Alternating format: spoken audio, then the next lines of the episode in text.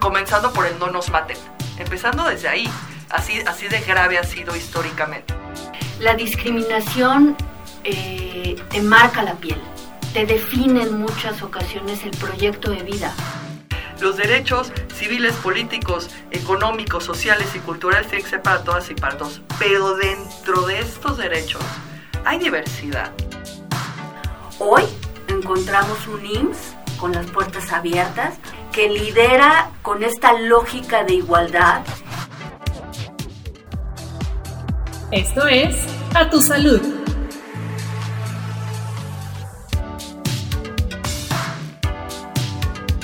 Hola, yo soy Luis Calimayor y les doy la bienvenida a este nuevo episodio de A Tu Salud, un podcast del Instituto Mexicano del Seguro Social que busca brindar herramientas para tu bienestar y el de toda tu familia.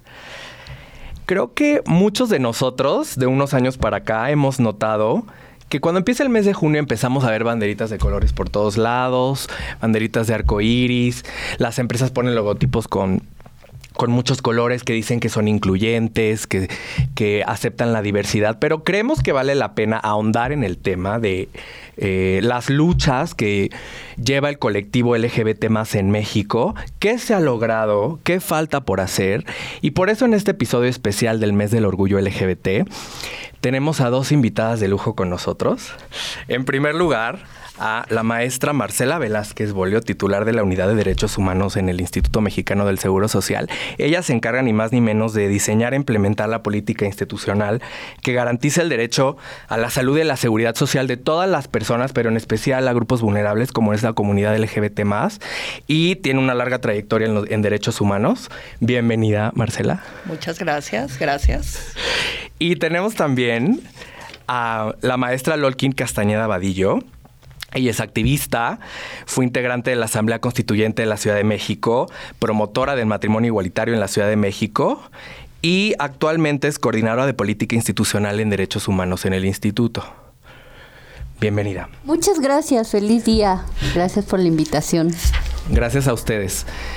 Y bueno, ya les pasaré el micrófono. Podemos empezar hablando de ¿Cómo se manifiesta más comúnmente la discriminación en las personas LGBT más en México?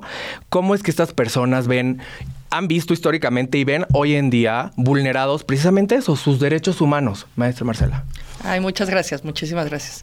Efectivamente, la lucha ha sido una lucha histórica de un grupo y de varios grupos históricamente discriminados.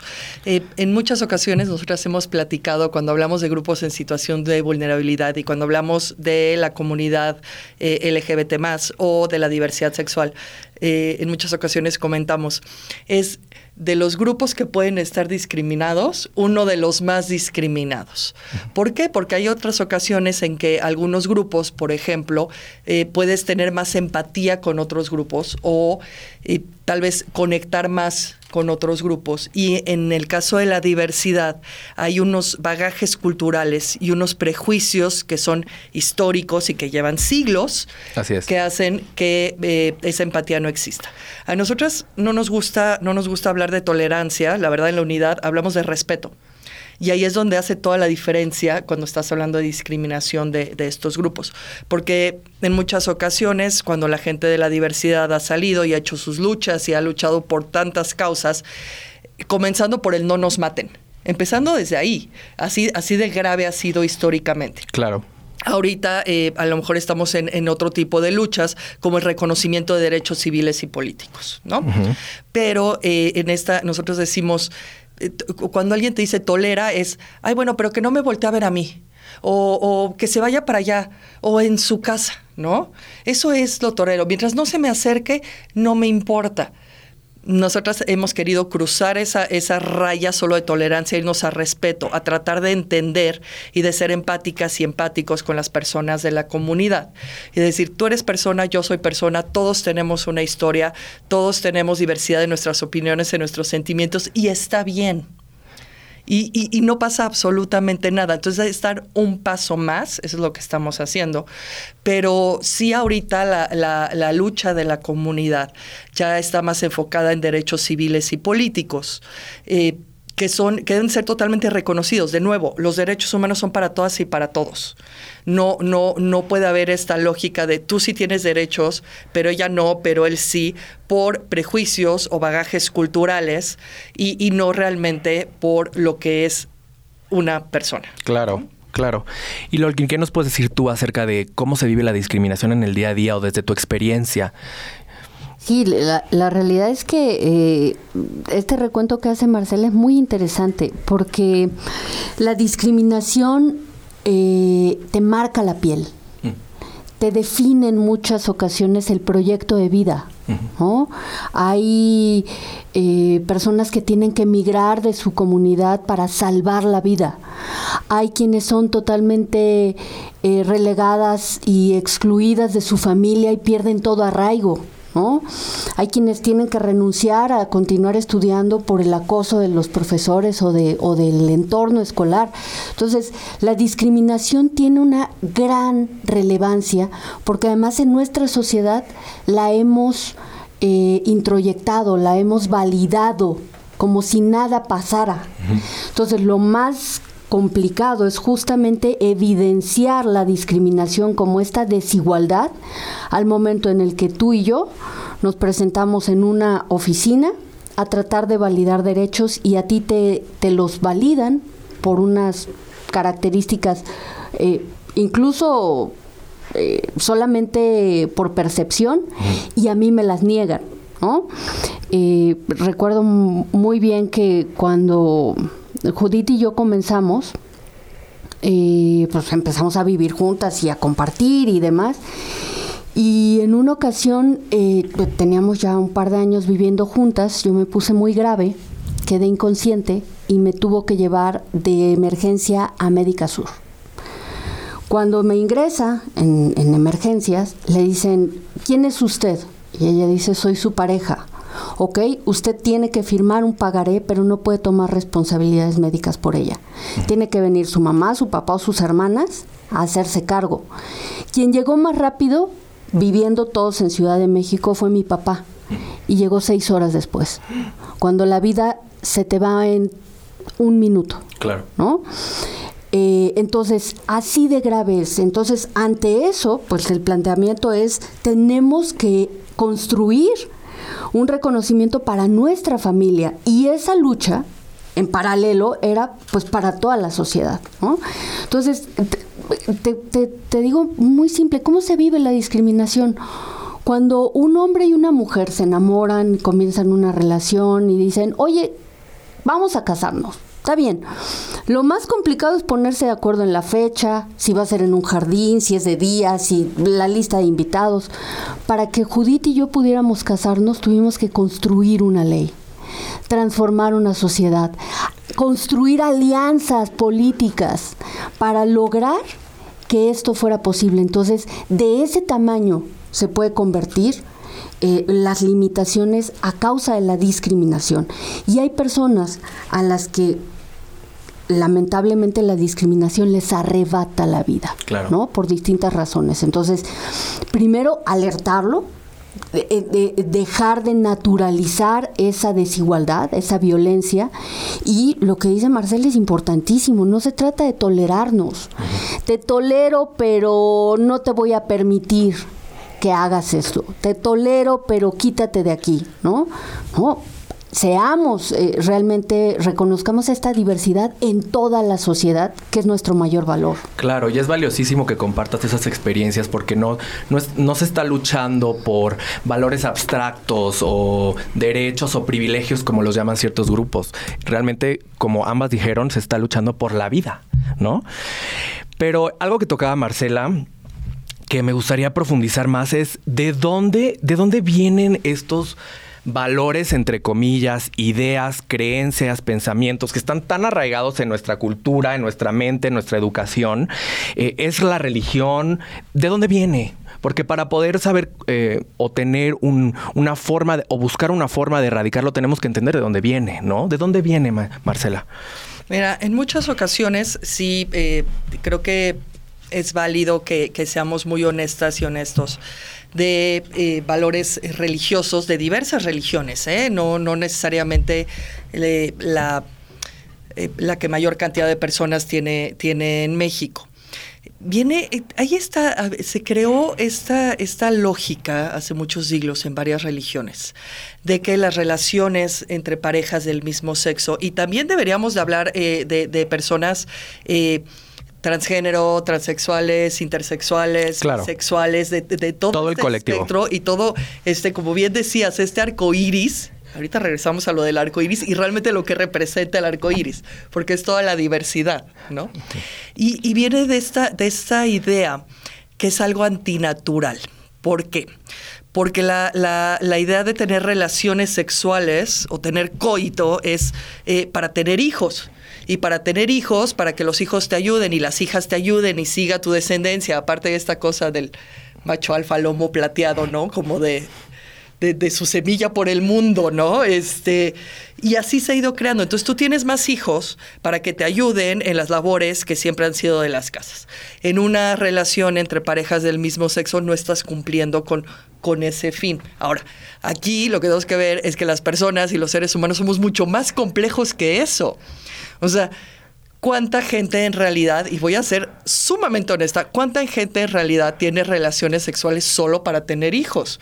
Somos seres con conciencia, somos seres con sentimientos, somos seres mucho más complicados, en donde las relaciones afectivas juegan un papel predominante mucho más allá de la mera concepción para tener descendencia. ¿no?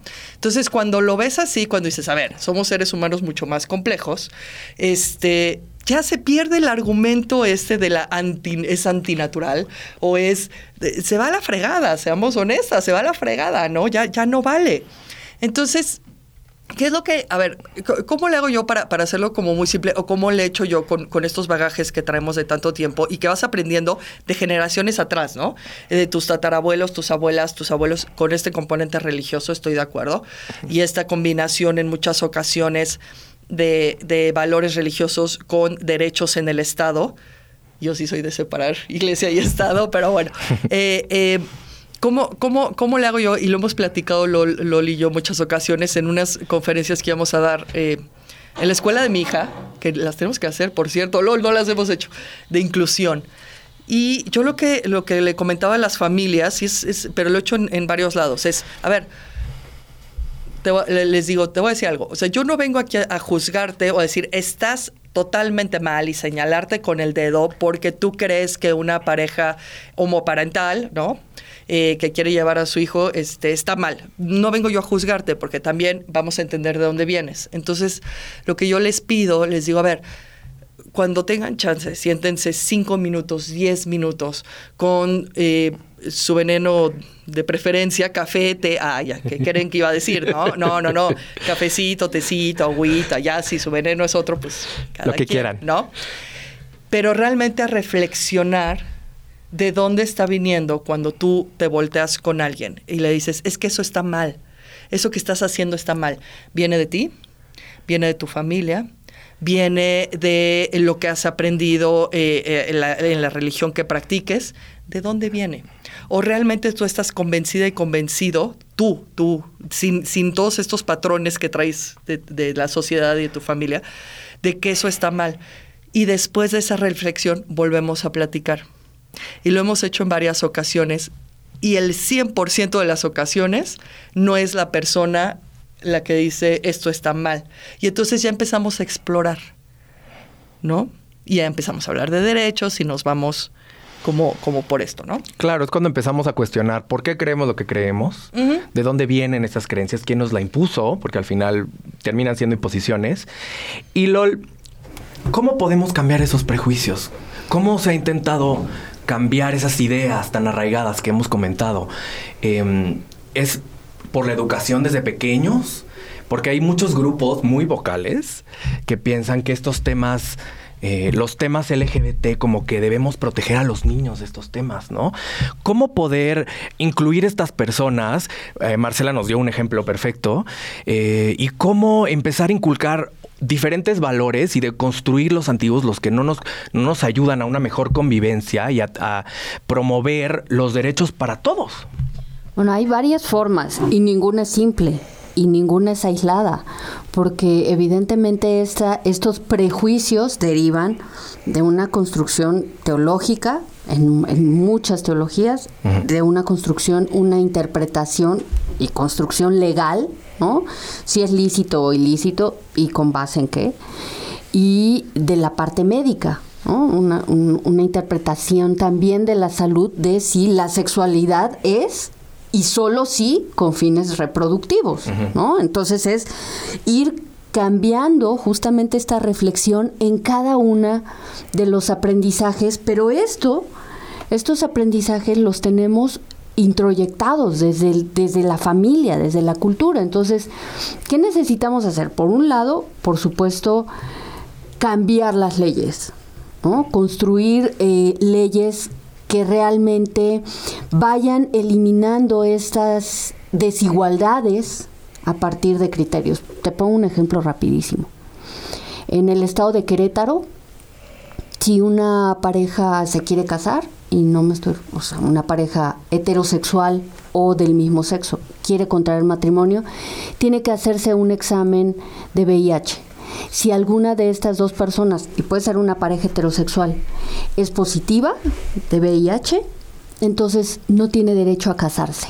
De ese tamaño son, son Wow. los, los, los prejuicios, ¿no? Es decir, ahí interviene, por supuesto, toda una, toda una lógica de construcción entre la medicina, la- el- el- el- el- un- un- una interpretación jurídica, etcétera. Entonces, ¿qué tenemos que hacer? Por un lado, construir leyes que eliminen todas estas brechas de desigualdad, todas, toda, toda esta, eh, que es la base de la discriminación. Y la segunda que tendríamos que estar haciendo es acompañar con grandes campañas sociales estas, eh, la entrada en vigor de estos nuevos pactos sociales, ¿no? Es decir, no solamente es que se apruebe una gran ley que nadie conoce y que no se usa, sino cómo esta ley, o sea, de dónde las leyes no, no, no crean a las sociedades, más bien las sociedades construimos ese marco jurídico y lo construimos con base en lo que estamos viendo y necesitamos garantizar, ¿no? Entonces, bajo esa lógica, en este momento, eh, digamos, a 45 años de movimiento LGBT y Q+, eh, hemos logrado un, un marco de derechos mucho más robusto. Antes no había nada. Y esto nos ha permitido que hoy tengamos las banderas en reforma, Claro. las empresas diciendo somos eh, socialmente responsables y te pongo mi logotipo y, y te y te y con ello te digo que eres parte de esta sociedad. Recuerdo una campaña hace muchos años, había en Canal 22 un segmento que se llamaba Zona D. Y era en las noches, el domingo, pasaban una película de temática LGBT. Y entonces ese segmento estaba patrocinado por empresas como Alpura y Coca-Cola. Cuando, eh, eh, eh, perdón, corrijo, Canal 22 estaba patrocinado por estas empresas, Alpura y Coca-Cola. Cuando ponen este segmento, esta en particular Alpura les dice, te voy a retirar el patrocinio si no sacas ese, ese, pro- esa programación de tu cartelera. Y entonces se hizo todo un gran, eh, un gran movimiento, ¿no? Eh, Canal 22 rechazó retirar la, la programación de Zona D, pero quedó un eh, un eslogan, ¿no? Que era Alpura discrimina. Hoy podemos ver que muchas empresas no solo no solo no muestran una discriminación como tal, sino que exhiben estos estas banderas diciendo tenemos, o sea, parte de nuestra de nuestra comunidad es LGBT, ¿no? Y podemos ver cómo se incorporan en las grandes empresas, en la administración pública. Y formamos parte de la sociedad que antes no nos había querido reconocer, ¿no? Entonces, son parte de los avances que hay que hacer, ¿no? Claro. Y la otra son políticas públicas perfectamente focalizadas, programas específicos para generar este cambio. No solamente los grandes, eh, eh, eh, las grandes leyes o los grandes cambios van a hacer que nos sacudan esta reflexión que decía Marcela, ¿no? En, en, lo más profundo, pensarte por qué actúas de la manera en la que actúas. Tiene que haber también todo un acompañamiento para pensar con, base en mejores ejemplos. Claro, lo que se está haciendo es generar un costo para las empresas que no se manifiesten a favor de la diversidad, ¿no? Pero aquí entra un tema muy interesante. La visibilización o demostrar que, que somos empresas diversas e incluyentes es suficiente. Es suficiente ver... Eh, por sí mismo contenido eh, en las películas, en las series, que ponen a personajes diversos, etcétera, porque también está esta narrativa de que es forzado. Yo lo he escuchado bastantes veces. Gay, ¿no? washing le decía, ¿no? Este, sí lo, he oído y que no, no realmente es algo eh, que, que, todo el mundo está interiorizando, ¿no? Es... Claro, como si la diversidad de todo tipo, pero en especial aquí sexogenérica, como si la diversidad fuera forzada como si el ser humano no fuera diverso, por naturaleza misma, ¿no? Entonces, lo que nos han forzado es contenidos con visiones hegemónicas, eh, blancas, heterosexuales, que ahora pensamos que mostrar a la sociedad tal cual es es lo, que es forzado, ¿no? Entonces, Marcela, ¿Qué tan importante es la visibilización por sí misma o tiene que estar acompañada de otras medidas más atrás? tiene que estar acompañada de otras medidas, definitivamente. La visibilización es un, es un gran paso. Este activismo eh, que se hace en medios y, las empresas, yo creo que lo están, lo están viendo. Sí es un gran cambio de hace 30 años, ¿no? Ahorita, cuando ves a, la vaquita con su, a la vaquita, es que me acuerdo de la vaquita que baila, a la vaquita con su, ¿no? Sí es un gran cambio, no es suficiente. O sea, todo tiene que ir acompañado de otras acciones, porque justo lo que estamos viendo y lo estamos viendo mucho ahorita, es como eh, el contraataque, ¿no? Eh, de, de, grupos que pueden ser más conservadores o que realmente no han hecho lo que yo digo de siéntate a reflexionar porque no este cuando no has hecho eso y viene un contraataque y es justo lo que estás diciendo no entonces ahora fuerza nos quieren meter y esta agenda que una disculpa de verdad porque no sé cuál ha sido cuál, cuál es la traducción en español walk le Woke, ajá, como... El woke. Pero creo que lo digamos, estamos... progre, estamos, ajá. estamos progre, ¿no? De la agenda progre. Exacto, ajá. Y entonces hay muchos grupos conservadores que dicen, es que es la agenda progre y nuestras niñas y nuestros niños y etcétera. Ese contraataque es justo de las personas que no están viendo que así hemos sido siempre que todas las personas somos, tenemos que ser iguales en derechos, pero somos diferentes. A ver, los derechos, de nuevo, y yo sé que lo repito muchas veces, pero los derechos civiles, políticos, económicos, sociales y culturales tienen que ser para todas y para todos. Pero dentro de estos derechos hay diversidad. Y las personas somos diferentes, iguales en derechos, pero somos diferentes. ¿Qué opino yo de acciones? Eh, y la verdad es que sí voy a meter, no voy a decir que es un comercial porque estamos en nuestro IMSS, entonces sí quiero hablar de, cómo estamos acompañando. Por favor. De cómo hemos ido acompañando la visibilidad que ha tenido el instituto y que ha sido eh, a partir de esta administración hacia eh, la diversidad sexual y hacia todas las identidades que pueden existir y las orientaciones que pueden existir, que son muchísimas, lo cual está, me parece increíble. Ponerse, ponerse al tanto a veces, a veces es así como, ¿y ahora? Pero está, está padrísimo. ¿Qué, ¿Qué, qué, estamos haciendo? Se saca un documento, ¿no? Eh, que es el protocolo de atención eh, para personas LGBT+. Ese protocolo por sí solo se nos puede quedar cortito, ¿no? Entonces es visibilidad, sacamos un documento, pero el documento trae ciertas acciones que, que, como trabajadoras y trabajadores del instituto para brindar una atención sin estigma y sin discriminación. Ahora, pongamos en marcha esas acciones, por eso te digo que tiene que ir acompañado. Entonces aquí está tu documento base. Ahora, con tu documento base, ¿cómo le vamos a hacer? Estamos trabajando en sensibilización, en capacitación, pero escuchando también a, la- a- a las personas trabajadoras del IMSS, lo cual es sumamente importante. ¿Qué opinas tú? ¿Qué sientes tú? Platiquemos de esto, ¿no? y las incluimos. Entonces va acompañado de acciones. Ese, es- e- ese protocolo fue, fue el año pasado. Este, la, la estrellita en la frente para, para la dirección jurídica, ah, yo también haciendo comerciales, que fue la opinión y el criterio de interpretación para eh, concubinatos de parejas del mismo sexo. Un, un- un- un tema que, que traíamos un poco atrasado, pero lo importante, hemos hablado mucho de este tema de concubinatos, no me quiero centrar tanto en, en- en- en cómo funcionó este criterio, pero es un criterio basado en derecho internacional, en eh, derecho constitucional, derechos humanos, y logramos sacarlo. Sacó- salió en octubre por el Consejo Técnico, por nuestro Consejo Técnico, gracias Consejo Técnico, y, este, eh, y nuestro director general, sí, muchas gracias. Y después el IMSS fue pionero, eh, o sea, el IMSS fue pionero porque sale este criterio de interpretación para que todas las personas unidas, ya sea en matrimonio o en concubinato, tengan los mismos derechos, seguridad social, sobre todo pensiones, eh, pensiones por viudez. Y un mes después, el Senado ya lo sube. O sea, sí marcamos, sí el instituto marcó una agenda de derechos. Entonces, Excelente. lo que podemos visibilizar se transforma En en acciones. acciones. No lo dejamos en solo el arco iris o solo. Sí lo hacemos y lo vamos a seguir haciendo, pero todo siempre va acompañado de acciones. Excelente.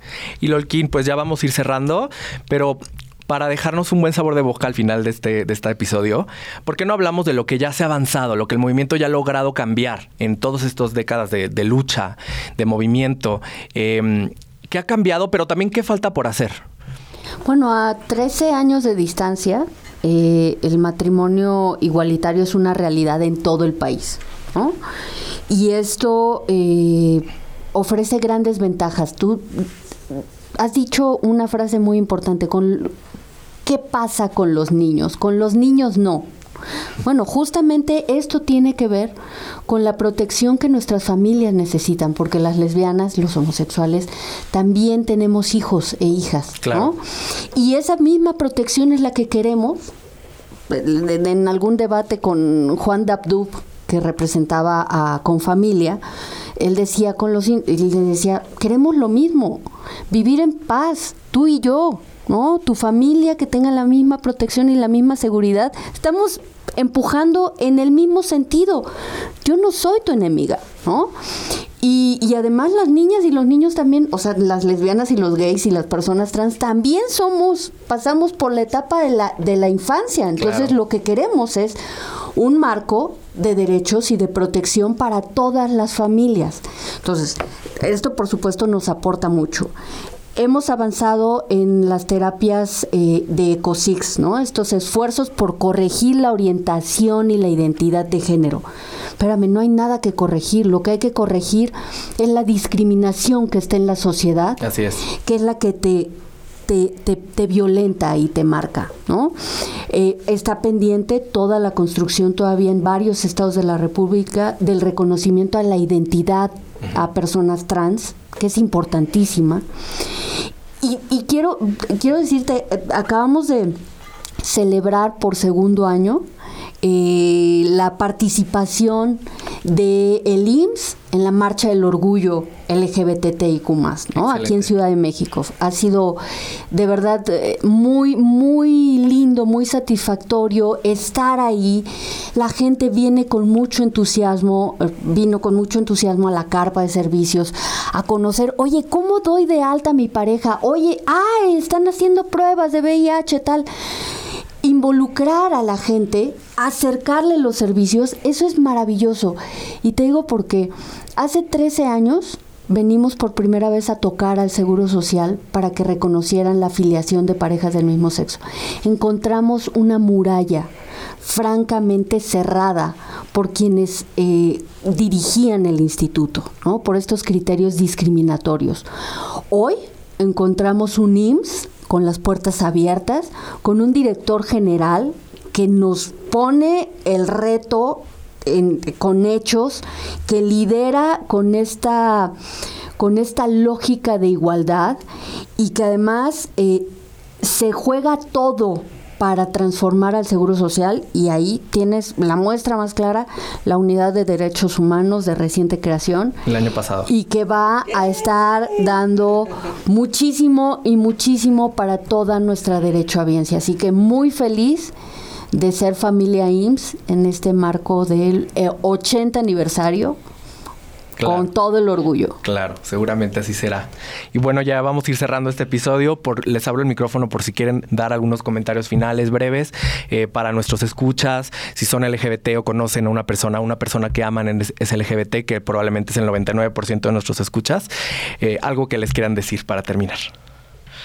Pues decirles que, que nuestra preferencia sexual, nuestra orientación sexual, nuestra identidad sexual, eh, forma parte de lo que somos, ¿no? De, este, eh, de, de poder elegir nuestro proyecto de vida, vivir en libertad de disfrutar y para eso es muy importante que conozcamos nuestros derechos y que podamos ejercerlos.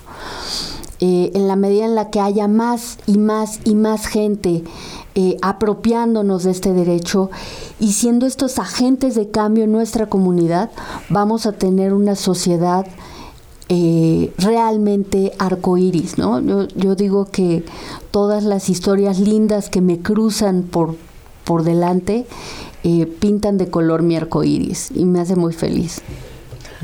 Vengan, eh, cualquier duda, pregunta y o comentario pueden acercarse a su unidad de derechos humanos. Es de todas, de todos y de todes ustedes eh, sobre estos temas. A veces, a veces, a veces cuando hablamos de ellos, la gente no está tan segura de lo que está escuchando. Bueno, acá háblenos, búsquenos, podemos platicar de eso, podemos tener cafés, podemos tener tés. Eh, nos gusta escucharles a ustedes y, y siempre estamos a sus órdenes en esta unidad de derechos humanos, que también es un arco iris, nuestra unidad. Entonces somos muy felices acá. Muchas gracias. No, gracias a ustedes. Y pues este fue el episodio especial del mes del orgullo LGBT, más del podcast A Tu Salud del Instituto Mexicano del Seguro Social. Interactúa con nosotros a través del correo a.tusalud.ims.gov.mx. Yo soy Luis Calimayor y nos escuchamos en el siguiente episodio. Hasta luego. El podcast A Tu Salud es una producción de la Unidad de Comunicación Social del Instituto Mexicano del Seguro Social.